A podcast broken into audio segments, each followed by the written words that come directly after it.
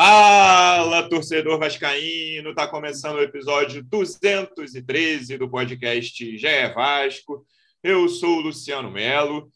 Depois de provavelmente uma das vitórias mais animadoras do Vasco na Série B, não pelo adversário, tudo bem que Tom Bense era adversário direto ali, ainda é, na briga pelo acesso, mas pela forma como o jogo se desenrolou, com enorme destaque para dois jogadores formados no Vasco, o Andrei Santos e o Marlon Gomes dois jogadores dos quais a torcida espera muito. Do Andrei sempre esperou. O Marlon era um cara que, apesar de ser convocado para as seleções de base, tinha menos destaque nessa transição para o profissional, mas fez uma atuação que é difícil lembrar. O último jogador do Vasco que teve uma atuação nesse nível, com tantos acertos e tão poucos erros. Vamos falar deles, vamos falar de treinador, do que vem pela frente. Estou recebendo aqui um dos repórteres que cobrem o dia a dia do Vasco no GE. Como é que você está, Marcelo Baltar? Seja bem-vindo. Fala Luciano, fala João, fala torcedor vascaíno. Uma, uma segunda-feira feliz, né? O, Vasco venceu, convenceu com a garotada dando show, como você falou. Acho que voltou a abrir uma gordurinha no momento importante, no momento que vai ter uma sequência bem, bem complicada aí na, na Série B. E como você falou com o show do, do Andrei, do Marlon, é, acabou que a garotada tá, tá guiando o time aí nessa Série B, né?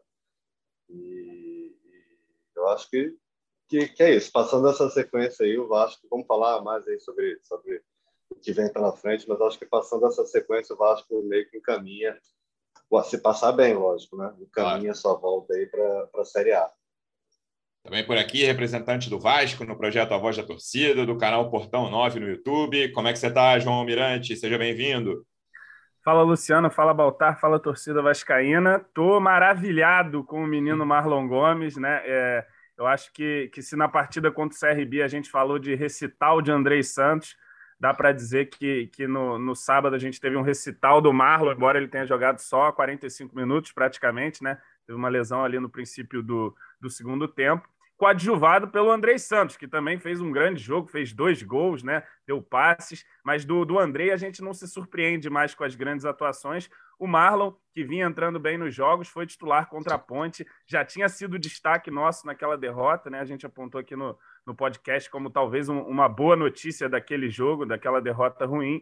E, e, nesse sábado ele deu o seu cartão de visitas para a torcida, para o mundo inteiro, né? Além de ter feito um golaço, uma pintura, como você bem disse, ele teve uma atuação dominante e é difícil a gente lembrar é, o último jogador que teve uma atuação tão dominante assim pelo Vasco numa partida. Né? O Marlon realmente acertou tudo que tentou no, no jogo. Em determinado momento ali do primeiro tempo, os caras da Tom Bense não estavam nem indo dar o bote nele mais, já estavam dando uma recuada assim, é, com medo do que, que ele poderia fazer, né? Enfim, dominou o jogo e agora a gente levanta as mãos para o céu aí e fica aguardando o resultado do exame aí que ele fez na, na, na, na contusão que teve na coxa para ver se, se não é nada mais grave. Tomara que não seja, porque o Marlon chegou para ficar, né? Se o Andrei Santos talvez tenha sido o nosso principal reforço ali no início da Série B, né? Vindo de casa, né? Vindo do banco de reservas, Marlon e Egnaldo, tem que falar do Eg também, que participa ali do terceiro gol, são os dois grandes reforços da janela do Vasco atualmente, né? A gente trouxe ali alguns jogadores, nenhum que empolgasse tanto, mas os garotos, ainda bem, dando conta do recado e, e, mais além da expectativa, né? Já se sabia que eram bons jogadores na base, mas chegando assim no profissional e, e já conseguindo desempenhar num, num, nível muito alto, né? Sem sentir a pressão, mesmo num, num momento ali de, de, um pouco de dificuldade do Vasco, é muito animador para a gente para essa reta final de campeonato. Baltar, no intervalo do jogo, estava falando num grupo com vascaínos no WhatsApp, e eu fiz a pergunta e falaram uns nomes assim, mas foi difícil. Eu falei, cara, qual foi o último jogador do Vasco que teve uma atuação nesse nível em 45 minutos? Beleza, o Tom Bense não é um time do nível que o Vasco está acostumado a enfrentar, como quase todos os anos da sua história, o Vasco joga Série A, joga campeonatos internacionais quando, quando possível, mas nessas séries B, né, vamos ficar só em Série B, por exemplo, do ano passado para cá, não passou nem perto, nem perto de um jogador do Vasco ter 45 minutos, como o Marlon Gomes teve. O passe que ele dá de coxa ali. Passou mais três... perto foi o Andrei, né? É, é. possivelmente. Possivelmente. É. O passe que ele dá de barra coxa, barra joelho ali, no, com três minutos para o Nenê, que aí sai o gol do Andrei, dá muita confiança para ele, cara. E é isso, ele começa a acertar tudo. Acho que ele errou um cruzamento rasteiro da direita para a área, só que o zagueiro tirou, ainda foi lateral para o Vasco, nada grave Mas de resto, cara, foi impressionante a atuação dele e passes decisivos, né? Deixa o Nenê, o Nenê na cara do gol também, o Nenê chuta em cima do goleiro. E aquela jogada individual que depois do primeiro drible ali, tinham dois caras né, que você fica, passa, passa. Mas ele deu o drible, dois dribles no mesmo cara, o segundo ali, né? E chutou com perfeição. Você vê que assim, é um garoto de 18 anos também, né? Ele é 2003, mas faz aniversário Cheio de, de marca de espinha na cara, Luciano Melo. Exatamente. 18 anos também, e ele, ao contrário do Andrei, que tem a questão da renovação, tem um contrato um pouco mais longo, né? Ele renovou no início desse ano até dezembro de 2024. Então ele tem dois anos e meio de contrato ainda aí. Ah, e é um cara. pingar uma grana para ele a mais é. aí, viu? Ele é um cara sempre muito. que sempre foi tratado com muito carinho. Não é o, o Andrei, muito possivelmente desde o Paulinho, porque o Thales, se a gente pensar, não tinha tanta badalação na base do Vasco, né? Mas o Andrei Santos, muito possivelmente desde o Paulinho, é o cara com mais badalação desde a base do Vasco, né? De olha, esse cara aqui vai dar muito dinheiro, vai dar muito retorno técnico, ele é muito bom. Todo, vários clubes da Europa que já de olho no cara. O Marlon não tinha tanta badalação, não. mas não era, por exemplo, como o Thales. O Thales era praticamente desconhecido até o último ano da base dele, até o Vanderlei puxá-lo quando ele tinha 16 anos, lá em 2019. O Marlon tem uma trajetória consistente na base, ainda que não seja de tanto destaque como o Andrei, mas sempre foi um cara de seleção e tratado com carinho dentro de São Januário. O Marlon sempre, sempre vai bem, né? Impressionante. Todos os jogos que eu via da base, assim, o Marlon sempre ia bem, talvez não fosse protagonista, e, e, a trajetória dele era sempre assim: ah, o Andrei foi convocado, não, o Marlon foi também. Tá? Tem outro do Vasco, né? Sempre, é. do Andrei, eu acho que no ano passado não lembro se o Arthur, mas era sempre assim: ah, o Marlon tá junto ali. E, bom, o garoto que subiu, tem contrato aí até dezembro de 2024. Eu acredito que a, que a 777 já vai chegar já pensando em renovar, porque ela vai valorizar muito essa garotada. É, e a gente não sabe né, se foi, foi, foi uma atuação, eu acho que tem que ter calma sempre com os meninos, mas foi uma atuação de gala, né? mostrou muita personalidade, entrou no time, é, ficava naquela discussão ali, do meio de campo, ah, não pode jogar Nenê junto, com o Alex, com o Palácio, Marlon entrou ali, dominou, teve, teve uma atuação incrível, e, e, como você falou, um garoto que, que sempre muito, muito bem falado, sempre com uma regularidade muito grande na base. Já ouvi comparações com, com o Juninho, ah, me lembrou o Juninho. Então, Juninho pernambucano, né? E, mas, o nosso outro ele... Juninho estava lá, é, vestido de Naruto, foi... lá no estádio, lá. O Juninho é muito Pois é, e já ficou para trás, né? Passou. O, ficou. O Marlon, o Marlon tá vindo aí, enfim. É, tem um pouquinho de calma, porque a gente já viu muito nos últimos anos, tem muito garoto. Eu lembro quando o MT subiu, pô, agora vai, vai jogar no meio. Esse tá, me enganou bonito. Esse aí me enganou pois muito. É, Olha, eu, eu, até, eu, até, eu, até, concordo, Baltar, que a gente já viu muito garoto, mas a gente nunca viu muito garoto jogando essa não, bola do Marlon. Essa não. bola não, nem a bola do Andrei. É. Mas o Juninho, quando subiu, também teve uma, algumas atuações. Quantas vezes a gente veio aqui, chegou a hora do Juninho, agora é. vai, tá, e, e, e não foi. Então tem um pouquinho de calma, mas, mas esses dois estão enchendo os olhos, acho que junto com, com o Ignaldo, que está chegando aí também, parece um futuro muito promissor, e outros garotos que também, um pouquinho mais velhos, aí, o próprio Figueiredo, acho que tem que ter paciência com ele, é um garoto que eu acho que vejo muito potencial. Então, e eu acho que eles vão ser muito valorizados aí com a 777, que, que, que deve estar super, super feliz aí com, com essa garotada se, se destacando, né? O Marlon, João, ainda tem uma questão de versatilidade, porque tinha muita gente falando, não, ele não pode jogar nas pontas, né? Ele é segundo ou terceiro homem de meio de campo, já jogou até de primeiro, mas é um cara que a recomposição dele, se ele tiver que correr, ficar correndo pelas pontas, ele não vai funcionar. E ele basicamente jogou de ponta direita, né? A gente, na, nas escalações antes do jogo, a gente pensava até é, veículos, a gente, inclusive nós demos que um, um, meio com o Marlon, né, e o Nenê aberto, mas não foi o que aconteceu. O Nenê jogou centralizado como terceiro homem de meio, e o Marlon Gomes jogou de ponta direita, o Alex aberto pela esquerda e o Raniel centralizado. E, cara, jogou o que ele jogou, né? Entregou o que ele entregou, decidiu o jogo, né? Dá para dizer isso, que o primeiro gol nasce de um, uma clareada dele, um, uma, uma virada de jogo do seu querido Edmar. Que de máquina, fala dele que ele gosta. Ele, ele deu uma linda clareada e o, e o acertou um bom cruzamento. E o segundo gol ele resolve, né? A partir dali, o jogo é muito difícil o Vasco levar um empate do Tom Bense. Qualquer time nessa Série B, quando faz 2 a 0 até com 1 a 0 é difícil, como é difícil o Vasco empatar e ainda mais virar quando leva o primeiro gol. Quando faz 2 a 0 ali, o jogo está praticamente resolvido, ainda que tivesse 50 e um poucos minutos pela frente. Ele decidiu o jogo jogando aberto. É um cara que, beleza, já mostrou que pode atuar de segundo, terceiro homem e tranquilamente pode jogar aberto. Pois é, cara. É... Méritos para quem? Maurício Souza, Luciano Melo, que viu antes de todo mundo que o Marlon podia jogar ali aberto na ponta. Realmente tinha essa discussão. E eu acho que o Marlon mostrou nesse jogo que não só ele pode jogar como ponta, como provavelmente ele é o melhor ponta do time, se não for o único. O único não, que é sacanagem, mas ele, ele mostrou ali na ponta direita do Vasco algo que os outros não conseguiram mostrar, né? Ele, ele, ele é um meia, né? Apesar disso, ele joga ali aberto, mas ele faz jogada de fundo, ele tem arranque para driblar, ele tem qualidade para dar passe enfim, ele mostrou todo o seu repertório jogando ali pelo lado, pelo lado direito. Mas no, no jogo contra a Ponte, ele jogou pelo lado esquerdo, por exemplo, e também foi o nosso principal jogador ali no segundo tempo, enquanto teve fôlego, né? Então, assim, é, é, realmente um garoto que chega chamando muito atenção. Na base, você bem lembrou, ele tinha destaque, mas não tinha tanto hype, assim, tanto sobe, sobe o Marlon agora, Sim. né? Era uma coisa mais focada no Andrei. E aí ele e, e, subiu ali no, numa contingência, né? O Vasco cheio de desfalques, decidiu levar Marlon e Ignaldo, integrar eles ao, ao, time profissional. E todas as vezes que o Marlon entrou, ele entrou ajudando, entrou contribuindo, entrou mostrando consciência e agora ganhando confiança aí com, com esse gol, com essa atuação, tem tudo para jogar ainda mais, né? Claro que os jovens oscilam, a gente, como o Baltar lembrou, já viu o caso de jogadores entrarem muito bem e depois é, caírem de produção mas acho que, que Marlon e Andrei Santos, né, acho que a gente está diante de dois jogadores diferentes, né, jogadores de, de outra prateleira que tem tudo para ter um, uma grande carreira e, e, assim, cena muito bonita ali dos dois no final também se abraçando, é, se, se, dando mérito. O Andrei sendo entrevistado já puxa o Marlon, né? Tem esse entrosamento da base, entrosamento do sub-20. Muito bom ver esses garotos nascendo agora em São Januário. E muito bom também, também sabendo né, que hoje a gente pode ver um garoto bom nascendo em São Januário e ter a perspectiva de, de poder usufruí-lo, né? não só na questão financeira, mas dentro de campo esportivamente. A gente já vem aí apontando para 2023 com dois ótimos jogadores para o nosso time, Andrei e Marlon, né? dois da base e que tem tudo para também render no futuro uma boa grana para o Vasco.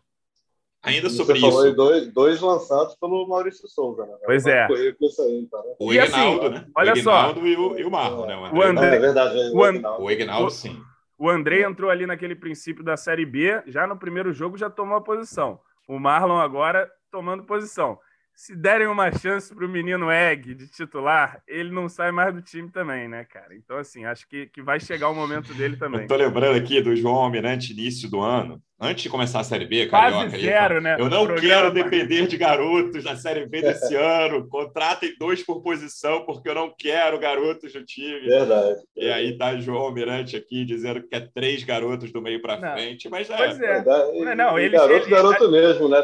Peck e Figueiredo estão parecendo veteranos desse time. É. Não, mas assim, é, hoje, eu acho que o Vasco, num, num planejamento, qualquer time tem que planejar para não depender da sua base, né? Mas aí, a partir do momento que os moleques vão entrando e vão, vão ganhando a posição no time, aí tudo ótimo. Que, que assim seja. Como foi Peck e Figueiredo no início da temporada também ali, tiveram a sua contribuição ali na, naquele princípio, né? A gente falava tanto do trabalho defensivo dos dois, mas agora a gente vai ganhando um pouquinho mais de opções aí, com o Alex, com o próprio Marlon, né? E o time vai, vai conseguindo produzir um pouquinho mais. E, enfim, o nível dos adversários é muito baixo também, né? O Vasco não precisa fazer muito para conseguir se sobressair aí nas partidas, muito embora às vezes é, a gente não consiga, mas é, quando consegue também a gente tem atuações aí do nível que tivemos sábado, né? Óbvio que abrir o placar, como o Luciano disse, ajuda muito, né? Já, já traz uma tranquilidade. Todo jogo que o Vasco abriu o placar cedo se desenrolou de maneira mais ou menos parecida, né? A gente faz o gol, é, obriga o adversário a se expor um pouco mais, depois a gente mata a partida. E foi assim que fizemos no, no, no jogo de, de sábado, né? Depois de fazer um gol, a Tom Bense vive ali talvez os seus melhores 10 minutos na partida inteira, né? Dá uma pressão, o Thiago Rodrigues é, é obrigado a trabalhar, mas depois faz o segundo gol e volta para o segundo tempo muito confortável, muito mais perto de ampliar do que de tomar ali um empate e, e ver uma reação da Tom Bense. E assim que acontece, né? Faz as substituições ali, acho que boas substituições para renovar o gás e, e, a gente consegue uma boa vitória aí, distanciar oito pontos do Londrina, continuar ali colado em, em Grêmio e Bahia e, e, enfim, já com um pouquinho mais de tranquilidade de novo, até para o departamento de futebol trabalhar um, pouco mais em paz aí e ver o que, que vai fazer com, com a questão do treinador, né? Que acho que a gente vai entrar nesse tópico, mas ao que tudo indica, o Faro vai deve permanecer aí, uma vez que o Guto já foi, inclusive, contratado pelo Curitiba, as opções no mercado estão rareando, né? É, bom, tá. Eu vou depois falar do treinador um pouco mais para frente, mas com o encerramento da janela, hoje, né? A gente está gravando aqui na manhã de segunda. Acho que há duas missões principais para o departamento de futebol nesse fim de ano. É, decidir o treinador, a primeira, com certeza, mais importante, se vai ficar com o Emílio Faro, se vai contratar e se for contratar, qual é o perfil. E dois, que é um, o assunto que a gente estava tratando, renovar com o Andrei Santos. Né? Acho que nada, nada no momento depois da janela é mais importante do que isso. O Andrei é jogador para ser potencialmente a maior venda da história do Vasco. Não, acho que pode ser muito por aí. Pensar que esse cara pode render 20 milhões de euros aí, não acho, não acho absurdo, porque o Vasco deixa de ser um clube que precisa vender a qualquer custo, né? Pô, preciso pagar duas folhas salariais aqui, então leva esse jogador se você conseguir renovar com o Andrei, eu imagino, por exemplo, o Andrei saindo no meio do ano que vem. Imagino mesmo. Mas se você tiver renovado com ele, você, ele vai sair por muito mais do que sair de graça, né? Assim, acho que o pior coisa possível, o pior cenário é o Andrei sair de graça. Não consigo conceber isso. E se ele não renovar, é muito possível que ele saia em janeiro com um valor muito, muito baixo, né? Não renovei, vou sair de graça, tem uma proposta da Europa aqui, vende aí por, pelos valores que o Vasco vendia antes de, né, quando estava numa situação financeira precaríssima. Então, essa missão, como é que você imagina? Você, você acredita que a 777 vai tratar isso como prioridade nesse segundo semestre? Total, total. Imagino, até porque pelas últimas atuações dele, né? é, era uma situação que o Vasco, desde o início do ano, já vinha dando como, como encaminhada e foi, foi, foi se enrolando e, e aí ficou um clima muito ruim entre, entre o Carlos do Brasil e os representantes do Andrei e jogaram para frente. Né? Eu acho que o próprio Brasil falou não vai dar mais certo aqui, foi questão de, de valor de multa, eu acho que, os empresários queriam uma multa muito, muito baixa, né? que, que seria fácil de pagar para o clube europeu.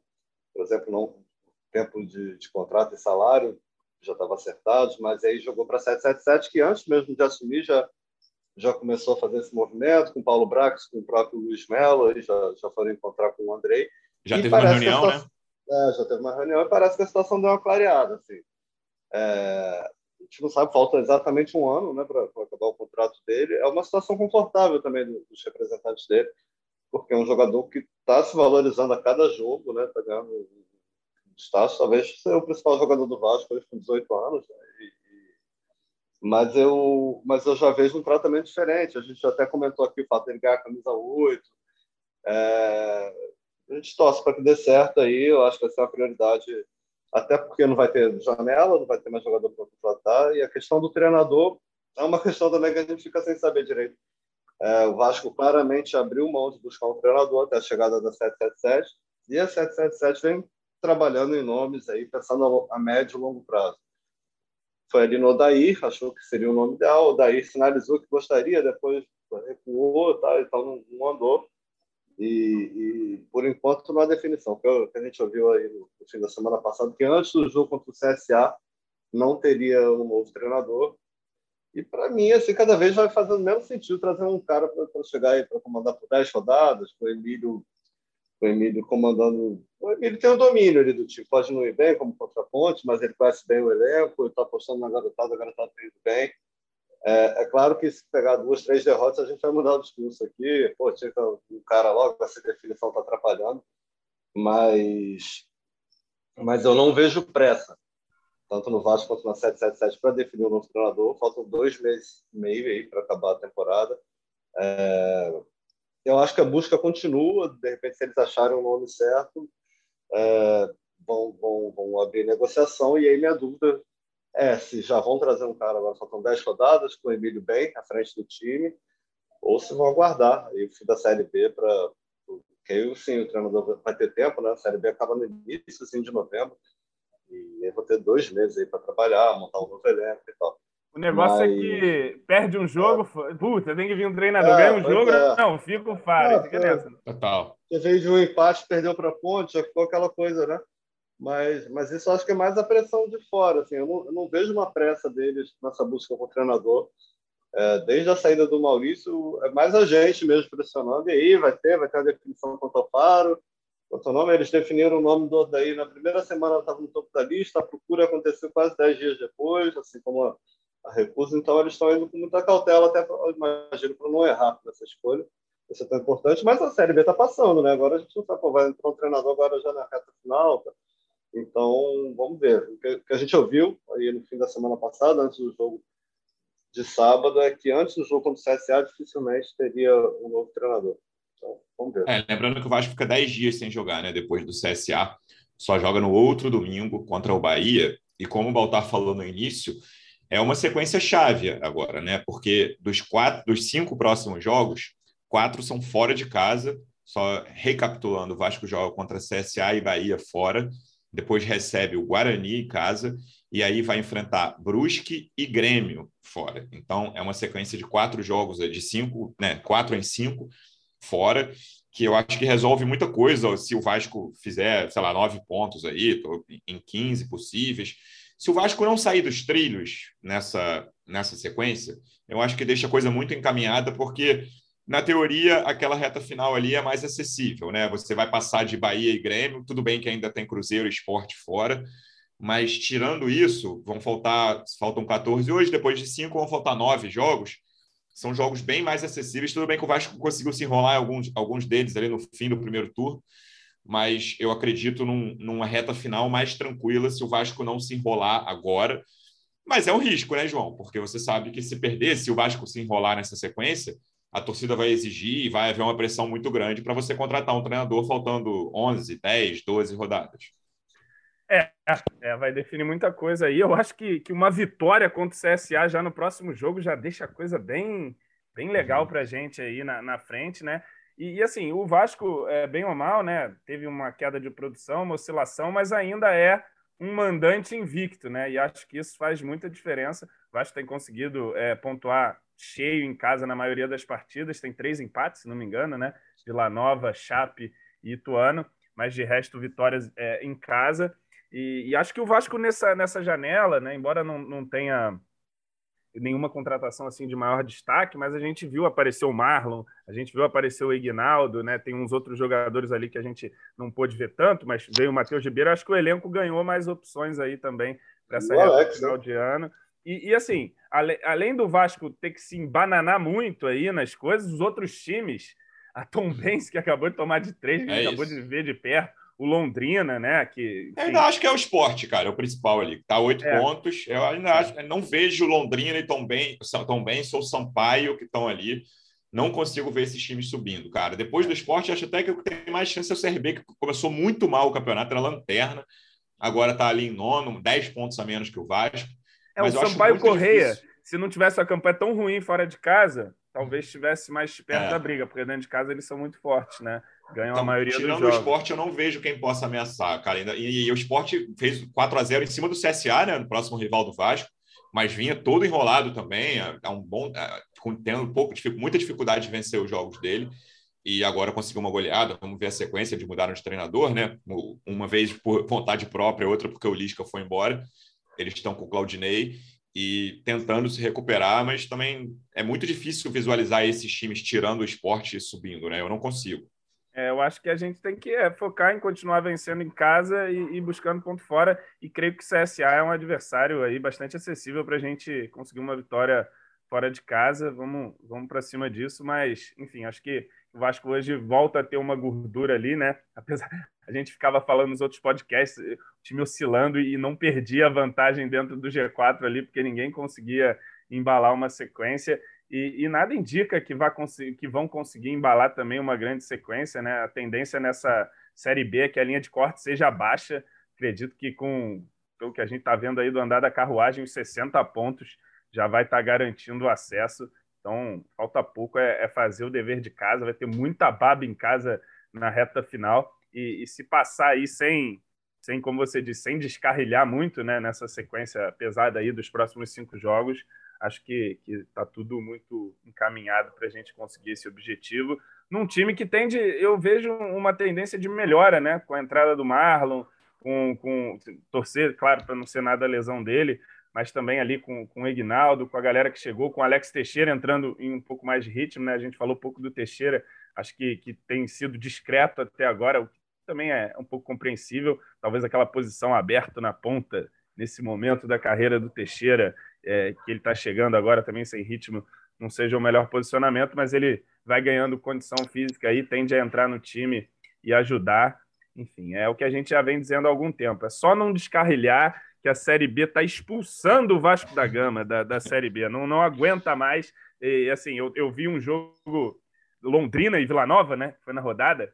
Rapaz, o Londrina, que é o nosso concorrente ali, ele não foi passava dar o no meio de campo, cara. Ele foi dar o primeiro chute a gol aos 40 do segundo tempo. Não é brincadeira, não, cara. Os adversários realmente são, são muito fracos, então é, é só não, não vacilar aí muito. Vacilar um pouquinho dá ainda. Vacilar muito que não dá, que a gente garante esse acesso aí.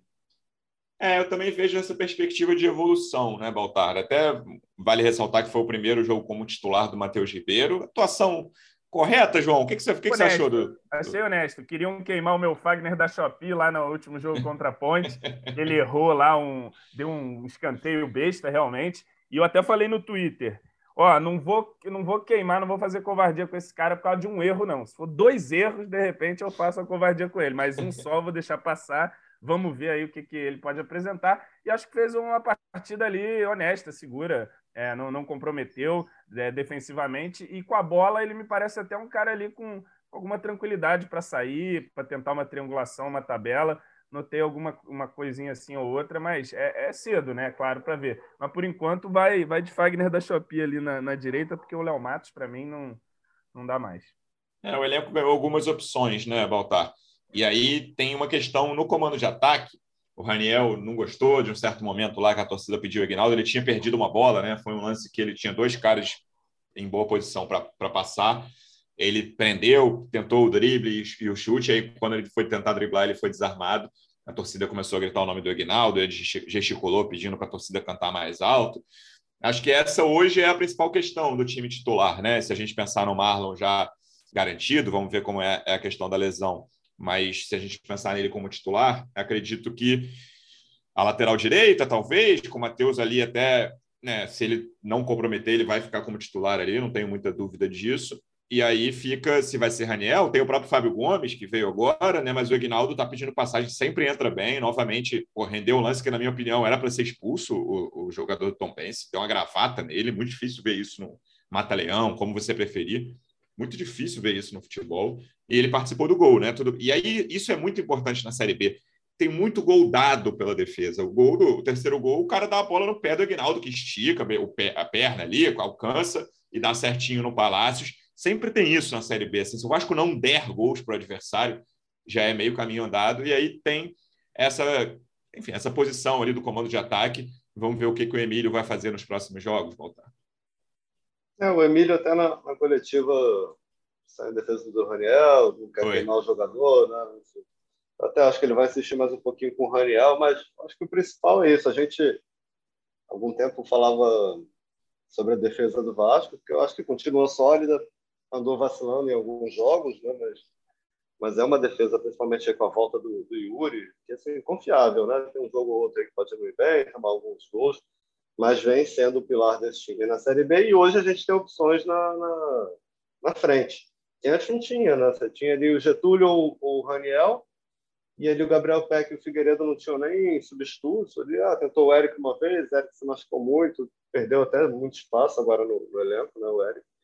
E hoje a gente vê mais opções aí, com a chegada do Marlon, o Alex Teixeira, e aí tem o, o Tubarão e o, e o Fábio Gomes, que a gente não sabe ainda se, se como que vão ir, né? tiveram poucos minutos, e, e, tem o Egnaldo, então é um elenco com mais opções ofensivas e que está com uma produção ofensiva melhor, então acho que o Vasco está conseguindo, nessa janela, assim, é, bem ou mal, conseguiu melhorar, equilibrar mais esse elenco, que era uma coisa que desde a época do Zé Ricardo, né? o Zé Ricardo falava, ah, a gente conseguir esse equilíbrio, a defesa também, o ataque não.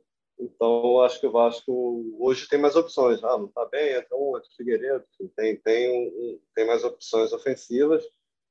E agora é isso, tem essa sequência aí. Numa, eu estava fazendo umas contas aí com, com, uma versão um pouco otimista. Eu acho que nos próximos cinco jogos o Vasco faz um, em casa só, né? contra o Guarani. E, mas acho que dá para fazer 10 pontos aí, pensando de uma maneira mais otimista. Dá para ganhar do CSA, está na, na, zona de rebaixamento. Tem o, o Brusque lá fora também. É um, é um time que no ano passado o Vasco lá conseguiu ganhar. O time o time estava jogando bem pior do que esse. É, tem ganhado o Guarani Mas é o pior gramado da Série B, né? Gramado do Brusque, vale é, lembrar. Pois é. é. Não, não é bom. Mas vencendo esses três jogos aí, já são nove. E aí conseguindo um empatezinho contra o Grêmio ou Bahia, tá tentando perder um. É, dá para fazer em nove, dez pontos, acho, tranquilamente nessa, nessa sequência. E, e aí, sim, como o João falou, 60 pontos ali já vai estar é, praticamente garantido. O Vasco mais 10 pontos já deixa ali, fica na cara do acesso, se for bem nessa sequência aí. É, cara, assim, oito pontos nessa sequência. Se o Vasco tiver 50 pontos ao fim de 29 rodadas, precisando fazer 10 pontos, talvez, em nove jogos, eu estou tranquilo, sinceramente. Assim. É, tem dois jogos muito difíceis nessa sequência contra Bahia e Grêmio, né? Mas CSA e Brusque fora são dois jogos acessíveis e o Guarani é daqueles que você olha e fala: não, tem obrigação de vencer. Tudo bem que não venceu o Chapecoense em casa, não venceu o Ituano em casa, jogos que você olha e imagina com obrigação de vitória, mas o Vasco é um dos bons mandantes da Série B e acredito em vitória contra o Guarani. Mas, enfim, vamos esperar ainda. Há dois jogos fora de casa. O que você faria nesse comando de ataque, João? Ah, para mim é Ignaldo, na vaga do Raniel ali, é, dá uma chance para ele. Para mim, é, hoje é a única, assim, em relação ao último time que foi escalado, para mim é a principal questão ali do, do time. É, a gente fica na discussão do Nenê, né? A discussão do Nenê sempre reacende ali. Ah, vai jogar. Aí o Nenê, com cinco minutos, dá uma assistência e, e todo mundo. É, é, o Nenê tá jogando ali, mas acho que que para o encaixe do Alex Teixeira, eu acho que ele funcionaria melhor na posição do Nenê e colocando um, Figueiredo ali. Mas, enfim, acho que não vai acontecer essa mudança, não. E dentro da, da, das ideias ali do Emílio, acredito que o, o, melhor que ele pode fazer agora é colocar realmente o Egnaldo no lugar do Raniel. Acho que o Egnaldo, entrando de titular ali, ele não, não perde a posição, não. Tudo bem que tem uma questão que muitas vezes as pessoas levantam e muita gente não percebe, que é a questão da bola aérea, né? Principalmente defensiva, do Raniel é geralmente o poste que fica ali no primeiro pau, fazendo esse corte. Sem o Raniel, você perde um pouco na altura do time, mas acho que você ganha muito mais em, em mobilidade, qualidade com, com o Egnaldo ali na frente, um jogador com, com mais poder de finalização, com enfim, mais jogador que o Raniel, mesmo com 18 anos aí recém-completos, você já percebe que tecnicamente é um jogador acima, que tem entrado sempre muito bem. E, e bom, Andrei entrou, pegou vaga. Marlon entrou, pegou vaga. Só falta o Egg aí ganhar uma oportunidade titular, que ele vai agarrar essa também. Veremos. Lembrando que o Vasco volta a jogar na quinta-feira, 8 horas da noite. CSA. É, deve ser esse time, ainda com o Emílio, certamente. Né? Vamos, o Vasco não tem pressa nenhuma para contratar novo treinador. Vamos ver a questão do Marlon, né? se ele vai jogar, se ele vai. Coxa não costuma ser algo grave, mas possivelmente fica fora desse jogo que jogue o Andrei, que jogue o Alex, que jogue o Nenê, Figueiredo. Figueiredo. Peck ficou bem atrás na fila, né? Até, tá atrás até do Bruno Tubarão. O Bruno Tubarão está entrando antes dele.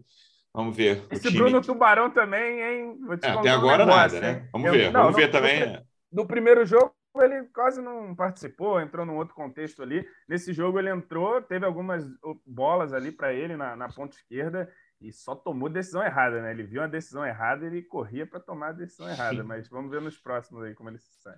É isso. Voltamos na sexta, então, com tudo sobre esse jogo de quinta. Baltar, obrigado mais uma vez pela presença e até a próxima. Valeu, gente. Até a próxima. João, obrigado mais uma vez pela presença e até sexta.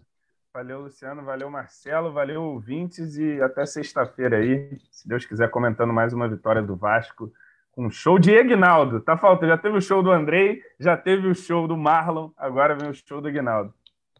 E assim seja. Torcedor Vascaíno, obrigado mais uma vez pela audiência. Até a próxima. Um abraço. Vai o Juninho na cobrança da falta. Gol! Sabe de quem? Do Vasco! Do Vascão da Gama, do Gigante da Colina.